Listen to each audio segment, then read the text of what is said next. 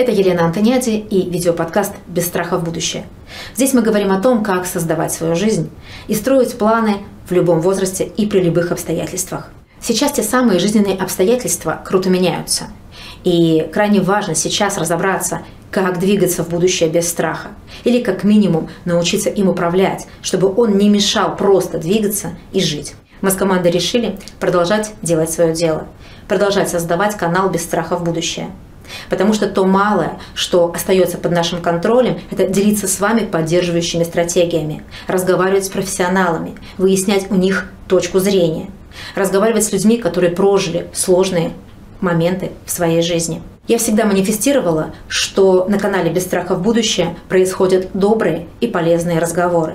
Я и сейчас утверждаю, что воспроизводить добро – это лучшая стратегия во все времена. Некоторые наши выпуски будут выходить без видео, только аудио. Это позволит нам выходить значительно чаще и быстрее.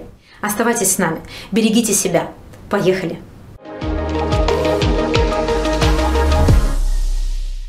Сегодня у меня в гостях Сергей Алексашенко, экономист, кандидат экономических наук, общественный и государственный деятель. Здравствуйте, Сергей. Здравствуйте, Елена. Мы понимаем, что экономика сейчас будет откатываться назад. На что это будет похоже для обычного человека? Нам готовятся к 90-м, а те, которым сейчас 25-28 лет, вообще не понимают, что было в 90-х. Елена, вы знаете, я боюсь, что хорошего сравнения нету. Просто вот я, в силу своего возраста, я могу помнить прилавки советских магазинов образца 70-х начала. А потом я помню, соответственно, 80-е и конец 80-х. Вот если все это дело сжать, да, вот от начала 70-х до конца 80-х и вот в какие, не знаю, там 3-4 месяца, то это будет примерно то, к чему надо готовиться. То есть готовиться к тому, что ситуация будет резко ухудшаться, а количество товаров в магазинах будет э, резко уменьшаться тоже. Да? Потому что все-таки 90-е, они были тяжелыми, а они были сложными, они потребовали от э, нас, от многих людей приложить э, там, усилия, заставить себя делать что-то, то, чего ты раньше не делал, пойти на лишение – но все-таки то, что происходило в 90-е, это, как у Макса Вебера называется, креативное разрушение, creative destruction. Да, то есть вот рушилась советская экономика, но на самом деле она рухнула своей тяжестью, никто ее специально не ломал. Да, и на этих осколках, на этих руинах возникала новая экономика, в которой постепенно жизнь становилась лучше. Рост цен замедлялся, количество товаров в магазинах увеличивалось. Да. То есть вот, скажем, при всем при том, что в 90-е годы жилось нам в начале тяжело, вот внешне то, что мы видели там на прилавках в магазинах, оно показывало движение вперед. А сейчас а, процесс будет совершенно другой. Сейчас уровень жизни будет ухудшаться, цены будут расти, а количество товаров, оно будет уменьшаться. Я не хочу сказать сразу, да, то есть не надо меня понимать вот так абсолютно, что называется, дословно, что будет так же, как в Советском Союзе, когда на прилавках магазинов ничего не будет. Если правительство там, не решится заморозить все цены, да, то, конечно, товары никуда не исчезнут, просто они будут очень дорогие. И, соответственно, вот это вот такое ухудшение качества жизни, ну, у нас, я бы сказал так, да, что вот за 30 лет существования постсоветской России такого никогда не было. Придется, наверное, испытать и это. Как вы оцениваете стратегию импортозамещения? Как раз пил бюджетных денег. Знаете, на самом деле об этом говорится достаточно много с 2014 года, когда российское правительство там, начало бить себя в грудь и говорить, что мы все произведем сами, что Россия родина слонов и гейзеров, что мы там, нас левши, что называется, и направо, и налево, и все состояние сделать сами, и наши микрочипы будут самыми большими в мире, да, и так далее. Но в результате, кроме того, что на эту программу были выделены огромные бюджетные деньги. Как правило, ничего нового не появилось. Если мы так вот оглянемся на нашу жизнь и посмотрим, появились ли какие-то новые российские товары, появилось ли что-то, вот то, чего раньше, там, 10 лет назад не было, то выясняется, что, в общем, как-то вот товаров не появилось. Наверное, мы многого не знаем из того, что происходит, как называется, в оборонном секторе, на предприятиях, которые производят оборонную продукцию. Возможно, там что-то удалось заменить, какие-то, может, даже станки, какие-то, может, технологии, какие-то комплектующие. Но, вы знаете, пушками, танками сыт не будешь. Они не несут разрушения, и ужас и смерть, а, в общем, как-то нашу обычную жизнь они не сильно улучшают. Поэтому, вот если коротко подводить итоги импортозамещения, то это такой вот сплошная Филькина грамота. Чаще всего приходится слышать от нашего правительства, что вот импортозамещение очень хорошо сработало в сельском хозяйстве, что тоже на самом деле неправда, потому что если построить такой достаточно простой график продукции сельского хозяйства на данных Росстата, там, неважно, как вы к нему относитесь, то вы увидите, что это практически такая вот прямая линия уверенного роста, достаточно равномерного, начинается с 99 года. Там есть два года спада, 2010-2012 год, связанные с засухой, и после там, 2018 начинается такой вот как раз замедление роста, переходящее в ноль или даже в минус так в последнем там, 2021 году. Поэтому вот можно сколько угодно рапортовать об успехах импортозамещения, но ни статистика, ни факты этого не подтверждают. Вы говорите о больших вещах, о макроэкономике, а если маленький позитивный взгляд обывателя, меня, мы за эти годы научились в микробизнесе, в микропроцессах делать свое собственное, более качественное постельное белье, отшивать микропартии одежды. Люди научились не только это производить, но научились это продавать. То есть что-то маленькое, что позволит обеспечить ту или иную конкретную семью, мы научились делать. Я просто пытаюсь из всего вот этого ужаса найти что-то хорошее. Есть что-то хорошее? Что касается нашей личной жизни, знаете, то, что вы рассказывали, мне напоминает мое советское прошлое, когда каждый э, сборник Росстата начался с того, что мы сравнивали все с 1913 годом. По сравнению с тем, что было там 20, 30, 40 лет назад, мы стали жить лучше. И было бы странно, если бы это было не так. Да, и, конечно, каждый из нас чему-то научился. И, конечно, там каждая компания успешная, которая устойчивая, она, наверное, сегодня работает лучше, чем 10 лет назад. И, возможно, у многих из них появились какие-то внутренние решения, внутренние процессы и так далее. Ну, то есть, вот жизнь, она построена так, что она с каждым годом ну, объективно как-то должна быть более там, совершенной, более продвинутой. Ну, потому что если бы мы жили так, с постоянным ухудшением, то была какая-то деградация, вообще не очень понятно, куда бы мы двигались. Поэтому вот то, что я рассказываю, да, это, в общем, ни в коем случае не говорит о том, что ни у кого вообще нет никаких успехов. Да нет, конечно, можно, наверное, найти какие-то примеры успешные и там у каждого в семье. Но вот если говорить в целом, я, знаете, как моя проблема, что я смотрю, как это с вертолета, с высоты птичьего полета по-русски, да, и здесь картина выглядит немножко по-другому. То есть получается так, что может быть даже огромное количество плюсиков маленьких, но оно перевешивается какими-то минусами, которые вот всю нашу экономическую конструкцию тянут вниз. Ждать ли нам дефолта? Дефолт – это не выполнение заемщиком своих обязательств по погашению долга. И, наверное, в данном случае у нас речь идет о там, государственном дефолте, когда Министерство финансов России не может выполнить свои обязательства по облигациям или не хочет. В настоящее время, опять у нас у многих на памяти дефолт 98 года – Тогда вот это слово, что называется, вошло в лексикон, и оно ознаменовало такой серьезный экономический кризис, финансовый кризис и большие проблемы для многих граждан, для банков, для компаний. Но надо хорошо понимать, что в 1998 году, по большому счету, у правительства был выбор либо объявлять дефолт, там, вот, расчищать финансовую систему, говорить, что вот так жить нельзя, мы будем жить по-другому, а либо пойти по пути, когда начинается просто такое массовое печатание денег, центральный банк печатает деньги, кредитует правительство и разгоняется инфляция. То есть на самом деле вот там разгон инфляции, гиперинфляция, сверхинфляция, это была альтернатива дефолту в 1998 году. Потому что в то время у правительства налоги оно собирать не могло или не хотело. Цены на нефть были ниже 10 долларов за баррель. И, собственно говоря, это было такое вот болезненное лекарство. Но опять вот так же, как и в начале 90-х, была очевидная цель, очевидная логика улучшения ситуации. И там ситуация после дефолта там, через 3-4 месяца экономика начала расти. То есть, на самом деле, операция была болезненная, но пациент отреагировал ровно так, как врачи и предсказывали. Сейчас никакой необходимости у Министерства финансов объявлять дефолт нет потому что, вообще говоря, объем российского долга, он очень незначительный, там, примерно 20% ВВП, растянут там, чуть ли не до 2047 года по годам погашения. Ну и вот 4 апреля должно состояться погашение выпуска еврооблигаций на сумму 2 миллиарда долларов. Но чтобы вы хорошо понимали, в 1998 году каждую неделю Министерство финансов должно было гасить миллиард долларов на облигациях внутреннего займа, то, что называется ОФЗ. Да? И сравните, там прошло 25 лет, да, и сейчас там 2 миллиарда, это вот одно такое событие, да, и там не было ни в начале года, ни до конца года ничего такого не будет. А там нужно было делать это каждую неделю. Да? То есть просто масштаб давления на бюджет был, конечно, гораздо сильнее. И то, что сегодня нам озвучили, да, что мы будем платить не резидентам в рублях на счета типа С, с которых деньги забрать будет нельзя, но это не некоторое такое вот осмысленное, да, то есть мы хотим это сделать, потому что мы хотим сделать вам больно, сделать вам плохо. Но это такой вот осознанный выстрел в ногу, осознанный дефолт, в котором нет необходимости. Ну, сказать, что он как-то сильно потрясет, если случится жизнь россиян, да нет, наверное, ничего, ну, ничего принципиально нового вот в текущем жизни не изменится. Да. Но на будущую перспективу это сильно осложнит отношения России не только как государства, но и компаний, и граждан э, со всем западным миром. Ну и, соответственно, жизнь будет в следующие 10 лет дороже, чем она могла быть без этого.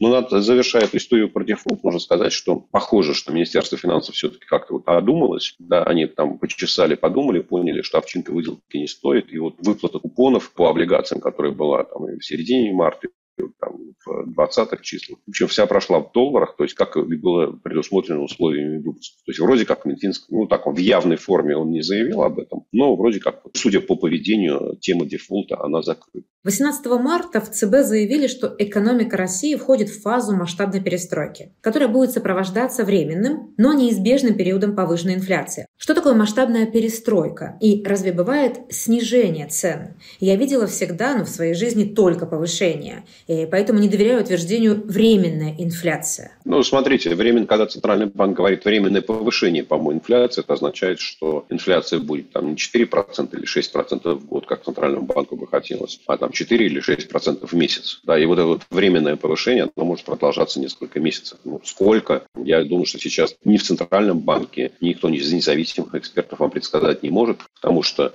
вот те изменения, которые в российской экономике начались, они только в самой начальной фазе.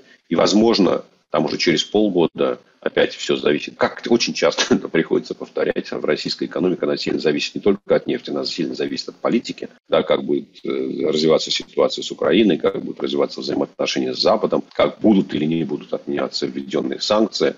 Ну, в принципе, в таком сильно оптимистическом сценарии, ну, знаете, вот в таком в розовом сценарии, ну, там, не знаю, к концу э, этого года инфляция может опуститься до уровня 6-7% в год. Да, в плохом сценарии можно говорить о том, что она будет составлять 3-4% в месяц в конце этого года. Но, в принципе, вот если там планка Центрального банка, вы зайдете на сайт Центрального банка, у них цель по инфляции 4%, то и в, в другом случае это означает, что инфляция будет выше. Поэтому вот к этому нужно относиться не то, что Центральный банк обещает, что цены когда-то начнут снижаться, и я здесь с вами согласен, что скорее, ну не то, что скорее этого ожидать практически, наверное, не следует, потому что ну, такое массовое снижение цен это было связано с Великой депрессией конца 2029-32 годов во всем там, мире в развитом. И с тех пор ну, как-то вот таких масштабных эпизодов в экономической истории не было. Что касается перестройки, здесь, к сожалению, я не знаю, как у людей, сидящих в Центральном банке, у меня со словом перестройка связаны какие-то такие хорошие воспоминания, потому что это перестраивалось жизнь Советского Союза, из такого совка становилась жизнью страны, жизнью гражданина, связанного с человеческой цивилизацией, с развитым миром.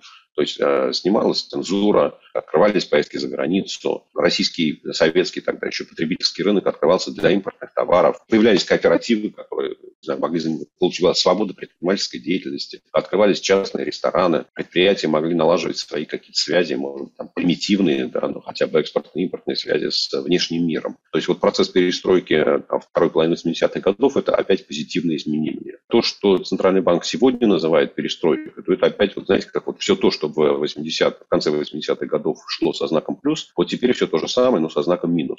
И, соответственно, вот то, что советская экономика, российская экономика получала как плюс, что улучшало качество жизни, что там расширяло наши потребительские горизонты, бизнес-горизонты, вообще понимание мира, вот это сейчас все сжимается.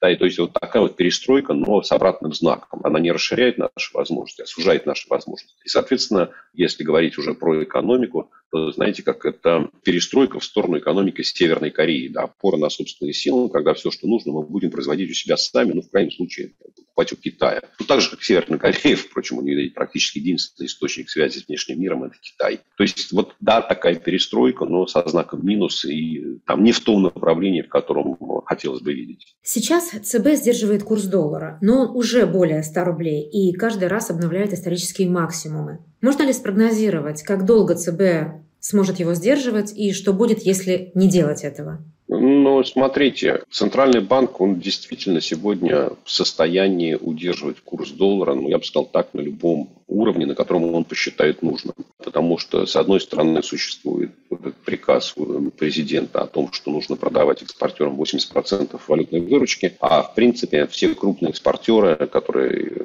не знаю, там, получают 90% экспортной выручки в России, они известны по именам, налоговая инспекция, валютный контроль, центральный банк, ФСБ и прочие знают, где они находятся, всегда могут прийти и проверить, сколько валют к ним приходит и сколько они продают на бирже. То есть вот с учетом там, достаточно высоких цен на сырье на мировом рынке, понятно примерно, сколько валюты в страну приходит. С другой стороны, Центральный банк, и, там, президент и правительство вводят очень жесткие ограничения на то, кому можно купить валюту, кому нельзя купить валюту. Гражданам уже нельзя покупать валюту. Да? Для того, чтобы отправить деньги родственникам за границу, там можно 5 тысяч долларов в месяц. Предоплата импортных контрактов невозможно. Ну и так далее, и так далее, и так далее. И это означает, что Центральный банк, по большому счету, он ограничивает право на покупку валюты. Но, в принципе, вот эту гайку с точки зрения ограничить право на покупку валюты можно затянуть так туго, что в страну доллары будут приходить, а уходить они никуда не будут. И тогда ну, при желании можно там 60 копеек за доллар установить, как в Советском Союзе.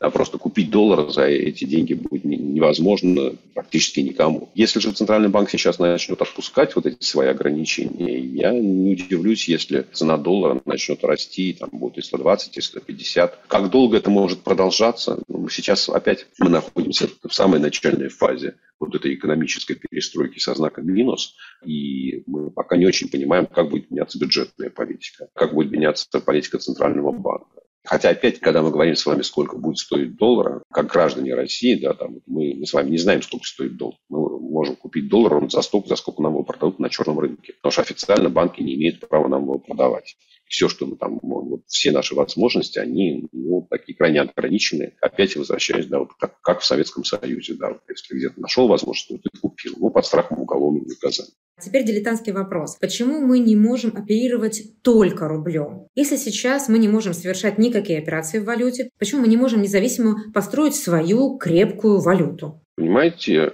что значит не можем построить свою крепкую валюту? Конечно, можем. Просто крепость валюты измеряется ну, какими-то показателями.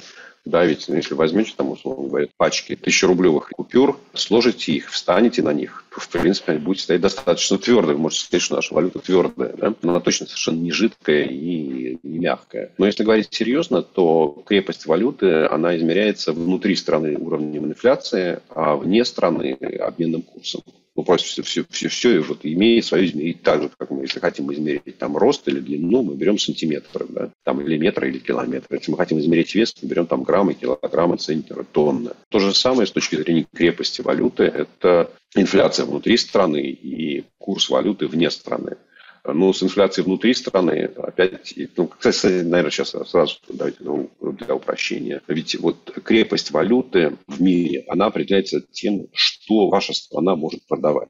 Что такое нужное для мировой экономики она может предложить. Да, и не случайно же, когда мы там обсуждаем там, доллар в Африке доллар, да, то мы, нам очень часто приходится слышать фразу, что вот за долларом стоит вся мощь американской экономики. Да, то есть все, что там производится в Америке, это есть обеспечение прочности американского доллара. Начиная там от программного обеспечения, которое у многих стоит на компьютерах, телефоны, ну и дальше по списку. Там, интернет, который создан в Америке. А когда мы смотрим на то, что Россия может предложить всему миру, то мы выясняем, что 90% того, что Россия продает, ну, это сырье или такие природные ресурсы типа зерно. Да? Нефть, газ, металл, удобрения, лес, древесина, зерно, ну, 85-90% российского экспорта. Цены на эти товары в мире, опять это нас не зависит, а там, от России ни от чего не зависит, они могут ходить вверх-вниз. И вот цены пошли вверх, и там, в России с экспортной выручкой хорошо. Цены пошли вниз, и в России с экспортной выручкой плохо. Цены рухнули на нефть там, до 10 долларов. Случился дефолт 98 года. Цены рухнули до 30 долларов за баррель. Да, и там в 2014 году случилась очередная финансовая катастрофа. Ну, то есть вот к тому, э, российская экономика, она зависит не от того, что там мы создаем что-то своими руками и своей головой, а вот от того, там, насколько насколько цены на мировом рынке изменились. И в этой ситуации говорить о прочности позиции российского рубля ну, очень тяжело. Ну а дальше мы переходим да, вот к первой части уже инфляции, если прочность российского рубля по отношению к мировой экономике, она такая относительная, а российской экономике для жизни нужно очень много импортных товаров, вот, и, и там и продовольственных, я сказал, там половина, и продовольственных, там четверть рынка продовольственного, и технологии, и оборудование, комплектующие для автомобилей, микросхемы там, для холодильников, которые в России собираются, ну и так далее, и так далее, то выясняется, что вот если там рубль ходит туда-сюда, вверх-вниз, то и вот импортная составляющая нашей жизни, она тоже играет большую роль с точки зрения внутренней инфляции. И единственный способ построить такую прочную валюту, ну, это построить экономику, которая будет чуть менее зависима от сырья, цен на сырье. В принципе, сказать, что это невозможно, да нет, наверное, нельзя. Можно посмотреть на там, развитые страны, где сырьевой сектор играет важную роль. Это и Канада, и Норвегия, и Австралия. Вот, ну, в принципе, там существуют экономики, там, вот, валюты всех этих трех стран, они считаются одни из самых прочных в мире, и э, вызывают э, там, доверие у инвесторов, они считаются там и резервную валюту, то есть многие центральные банки хранят там свои резервы. Но при этом, если вы посмотрите на колебания курса этих валют к американскому доллару, то вы увидите, что они точно так же движутся в сильной зависимости от э, цен на сырье. Поэтому чем проще, чем диверсифицированнее экономика, чем больше товаров и услуг она может предлагать другому миру, тем более валюты валюта. И иного рецепта найти, наверное, невозможно. Все более чем понятно. Какие сферы экономики все же будут развиваться или хотя бы не почувствуют сильного удара? Я не думаю, что есть хоть один сектор в экономике России, который не почувствует сильного удара. Нам только кажется, что вот Россия – это страна, которая там себя всем обеспечивает. Да, и даже если предположить там найти какую-нибудь компанию, которая вообще, вообще все, что называется, отечественное, то у кого-то из ее поставщиков точно что-то есть импортное. Да, то ли комплектующие, то ли оборудование, то ли еще что-то. Просто для кого-то этот удар будет более сильным, для кого-то этот удар будет более слабым.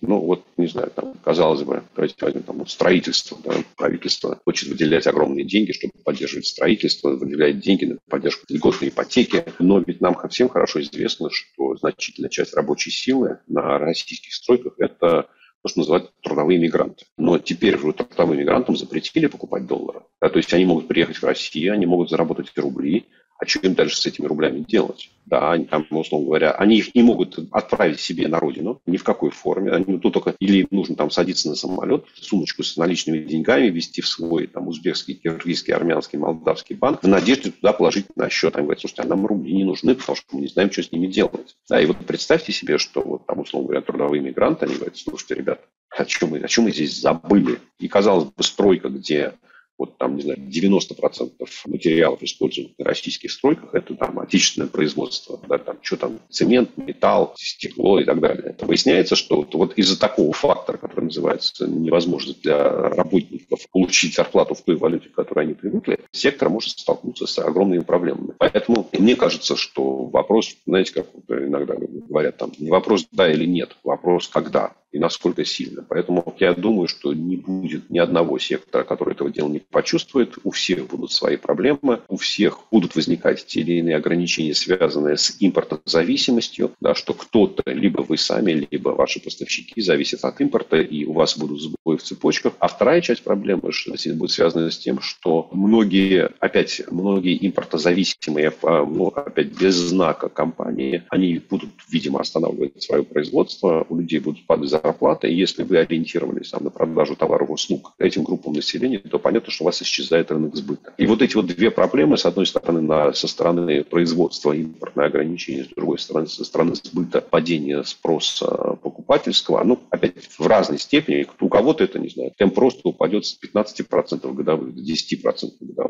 Да, у кого-то это может вылиться в то, что падение производства составит там, 20% за год. И вот в этом диапазоне там, мы все будем находиться. Поэтому сказать, у кого как и что, наверное, невозможно. Нет, это, знаете, как, я, если я вам скажу, что средняя температура по больнице составит минус 3,6, вряд ли вас это устроит. Вы и многие другие эксперты, например, Наталья Зубаревич и Екатерина Шульман, говорите, что экономическая ситуация в стране будет меняться в худшую сторону и довольно быстро. Возможен ли откат до бартерной экономики? Я могу сказать, что я не вижу таких перспектив, потому что бартерная экономика, она вообще говоря касалась предприятий, в меньшей степени практически не касалась людей. Этот период развития российской экономики был связан с тем, что в период перехода от советской экономики к рыночной предприятия должны были найти свое место, можно сказать, под солнцем. В советской экономике, по большому счету, директор предприятия он не думал над тем, что производить, сколько производить, по какой цене производить. Ему все это говорили сверху. То есть по нему приходил план приказ из министерства, и, собственно, его задача была выполнить то, что ему сказали. Сказали произвести 100 ночных горшков. Вот он производил 100 ночных горшков. И в тот момент, когда там, советская экономика рухнулась, выяснилось, что, например, эти ночные горшки были никому не нужны. Да? Или эти ночные горшки продавались, ну, условно говоря, без каких-либо там намеков, там, не знаю, там, в Узбекистан или в Армению.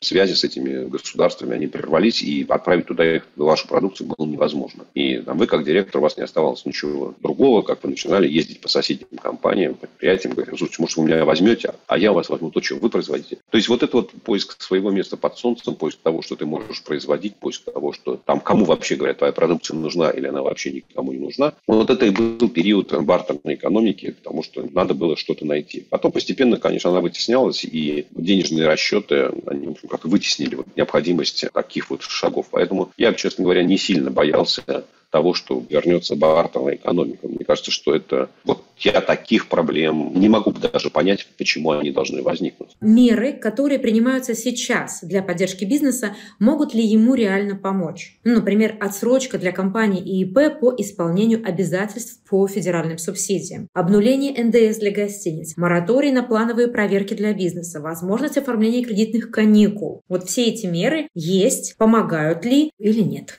Давайте честно говорить, да, что любые послабления для бизнеса, они бизнесу помогают. Если вам ваш кредитор, неважно, это государство, это банк или там какая-нибудь компания, говорит, слушай, ты мне не плати сегодня, а заплати мне через полгода, это облегчает вашу жизнь? Ну, конечно, облегчает. Если вам государство говорит, что мы обещаем, что мы к вам в течение полугода не будем приходить с проверками, это облегчает вашу жизнь? Да. Конечно, облегчает. Понятно. Но ведь э, проблема, суть этого кризиса, да, вот суть того кризиса, в который сейчас российская экономика влетает на полном ходу, точнее говоря, куда их впихивают кирзовым сапогом. Да, ведь, в принципе, не то, чтобы экономика хотела сюда идти, она шла совершенно в другом направлении. Но, условно говоря, что давайте у вас маленькая гостиница, да, в которой вы в каждый там номер поставите вот эти вот маленькие пузырьки с шампунем, там, с гелем для душа. И вот поскольку, поскольку вы поддерживаете там свой бренд, да, у вас вот пузырьки там специальной формы, и там шампунь очень хорошего качества, ну и все это импортное. Да, ну или хотя бы там пузырьки импортные.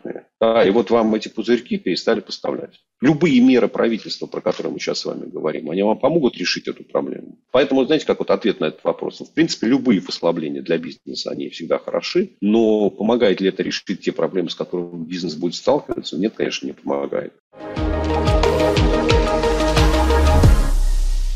Вообще принять решение, планируя свой бюджет сейчас, очень сложно. Как контрастный душ. Есть деньги, зарплата. Надо купить гречку и консервы, запастись. Ой, нет, надо потратить деньги на лечение, так как потом вообще невозможно будет его оплатить. Нет, нужно экономить и сохранять свои финансы. Словом, что делать? Вот самый простой вопрос с тем бюджетом, который есть сейчас. Вот в это сложное время. Знаете, из своего опыта я могу сказать, что нет лучше способа наиболее эффективно тратить свои семейные деньги, чем начать с того, что вы ведете учет того, куда вы их тратите. Потому что можно сколько угодно говорить о том, что вот я, там, мне не хватает, я не могу, но только после того, как вы начнете вести записи, вот я потратил там, столько там, рублей сюда, столько на это, сюда, сюда, сюда, сюда.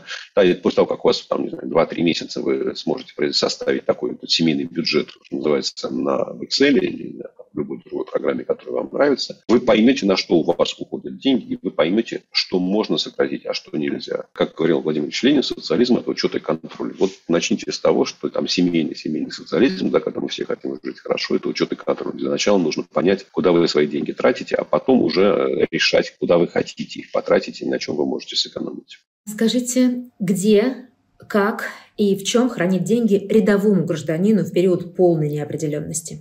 Фу, ну, послушайте, здесь уже, мне кажется, хорошего ответа точно не осталось. Самый плохой вариант – это хранить рубли в, там, стеклянной, в металлической банке под матрасом или под подушкой. Да. Вот, кажется, что это точно совершенно там при инфляции 20-30% в год, ну, вы только будете терять э, деньги в их покупательную способность. Соответственно, ну, дальше Наверное, на какую-то краткосрочную перспективу вот эти высокие процентные ставки, которые сегодня есть в банках по рублевым депозитам, там и 21, и 22, и 23 процента, ну, наверное, это какая-то защита. Да, это там они на, не знаю, там, на 3 или на 6 месяцев, это не на год, то есть защитит вас не от всей там 25-30 процентной инфляции, но это все равно лучше, чем вот там потерять Ничего. от инфляции. Когда вот, да, делать ли сегодня депозиты в банковские депозиты в иностранной валюте? Сложно сложный вопрос, да, потому что Центральный банк говорит вам, конечно, вы положить там можете депозит в валюте, но получите обратно в рублях. В принципе, я могу поменять правила игры, и вы вообще ничего не получите. Знаете, как вот с одной стороны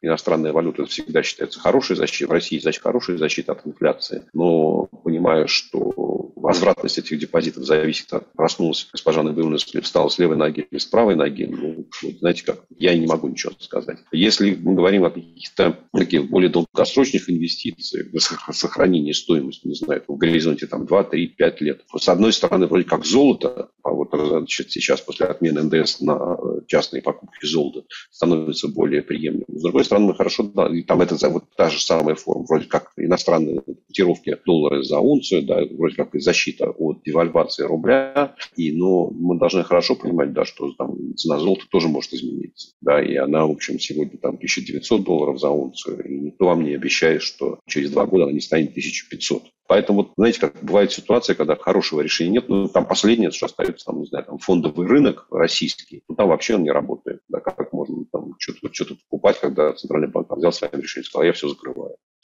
Вы, Влад, у вас, у вас были там эти акции, не знаю, там Газпрома, Сбербанка, Норильского никеля, и вы считали, что вы в любой момент можете превратить их в рубли, и тут вам говорят, нет, все, вы превратить в рубли не можете.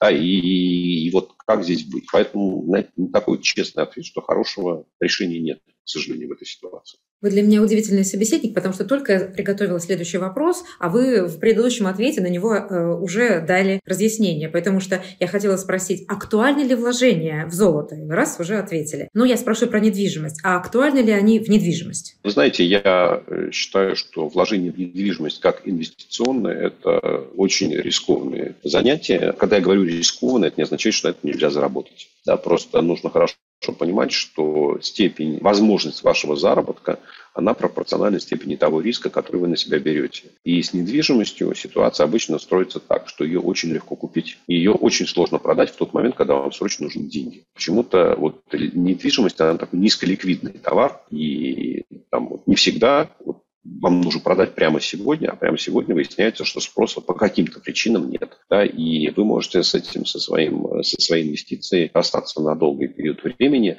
Опять, если вы такой крупный инвестор, если у вас очень много денег, да, то, конечно, вложение в недвижимость – это часть вашего инвестиционного портфеля. Но если вы хотите вложить все свои сбережения в покупку недвижимости, ну, я бы сказал так, что это сильно рискованное занятие. Сергей, я драматизирую или в России нет культуры обращения с деньгами? Мне хочется с вашей помощью дать людям какие-то базовые советы по планированию бюджета. Или хотя бы подскажите, с чего начать тем, кто хочет разобраться в этой теме. В процессе разговора вы сказали, начните записывать. Делайте это 2-3 месяца. Контролируйте хотя бы, просто поймите, куда вы тратите деньги. Итак, мы поняли, что дальше? Базовая культура обращения с деньгами, ну, это вещь, конечно, интересная. Если там 60% российских семей не имеют никаких финансовых сбережений, это означает, что у них есть культура общения с деньгами или нет? В моем понимании нет. В моем понимании там жить, не имея никаких финансовых резервов, это неправильно. Потому что неизвестно, как жизнь повернется, неизвестно, как ситуация сложится, какие у вас обстоятельства возникнут. То есть, в моем понимании, там ну вот правило номер один, мы договорились, что это учет и контроль, да, то есть вы хотя бы должны понимать, куда ваши деньги тратятся. А второе, вообще говоря, неплохо было бы создать хотя бы какую-то подушку безопасности, да, там, взять и там, из каждой своей зарплаты 5%, 7% откладывать просто, что называется, как формировать сбережения. Да, конечно, изначально это будет там не очень большая сумма, может даже через год это будет не очень много, но вот ввести это в привычку, создавать финансовый резерв, мне кажется, что это правильно. Да? Это, наверное, первые два правила, с них надо начинать. Если у вас они получились, тогда можно двигаться дальше. Сердце или разум? 70 на 30 разум. А где разум? 70% разум, 30% сердце. Ну, то есть быть чистым рационалистом неправильно, но принимать решения безрассудно тоже еще хуже. Что в жизни стоит ценить превыше всего? Жизнь э, и любовь своих э, друзей. Любовь и своих друзей, давайте так скажем. Да. С кем из всех когда-либо живших или ныне живущих людей вы хотели бы встретиться и поговорить? Вот так поужинать бы с ним, вот с этим человеком. Не знаю. Не знаю, с родителями, которые ушли. С родителями. Хороший ответ, благодарю. Сергей, чего вы боитесь? Ну, вы знаете, я считаю, что нет людей, которые ничего не боятся. Там, я уехал из России из опасений за свою физическую безопасность. Ну, наверное, это самая большая опасность, которую я для себя вижу. Если бы вы могли что-то одно поменять в целом мире, что бы это было? Я бы уничтожил все оружие. Зачем жить долго? Чтобы получать удовольствие.